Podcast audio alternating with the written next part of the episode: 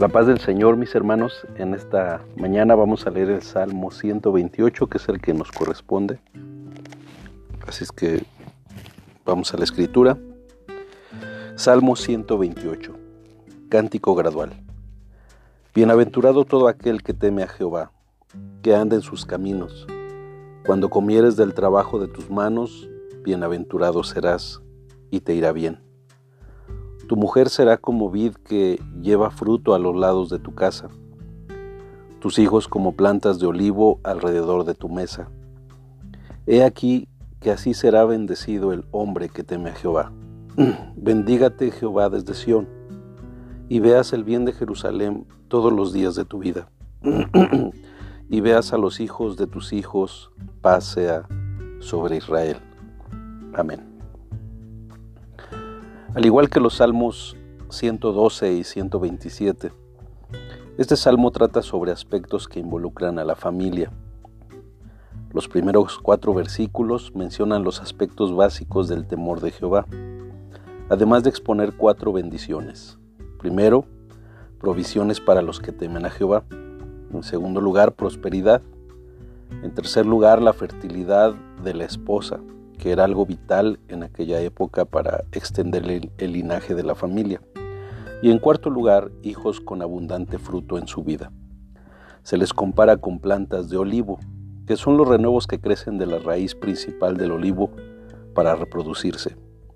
Básicamente está declarando que si el padre de familia, la madre y los hijos viven en el temor de Jehová, serán abundantemente prosperados en todo lo que emprendan lo que nos hace entender por qué vivimos tantas dificultades y carencias.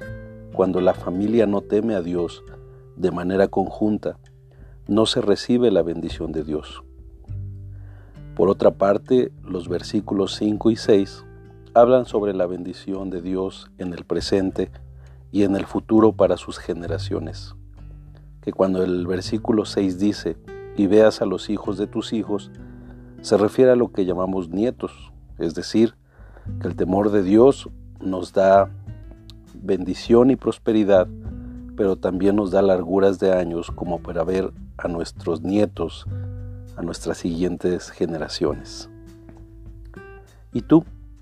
¿Te has puesto a pensar que a veces vivimos de una manera diferente en la iglesia, en la casa y en el trabajo, y aún así esperamos la bendición de Dios? ¿Crees que es importante vivir con temor de Dios todo el tiempo para vivir en santidad y así recibir la bendición de Dios? Que hoy reflexiones en la importancia de vivir con temor reverente delante de Dios. Y la Biblia dice que Dios está en todas partes, así que ¿a dónde huiremos de su presencia? Reverenciemos a nuestro Dios enseñémosle a nuestros hijos también a reverenciarle para que entonces sean benditas nuestras familias. Oremos. Señor, te quiero dar gracias por la oportunidad de este salmo, entender que toda la familia tenemos que bendecirte y alabarte, para así esperar en ti tu bendición y la vida eterna. Amén. Que tengan un excelente día, mis hermanos, hombres de integridad. Bendiciones.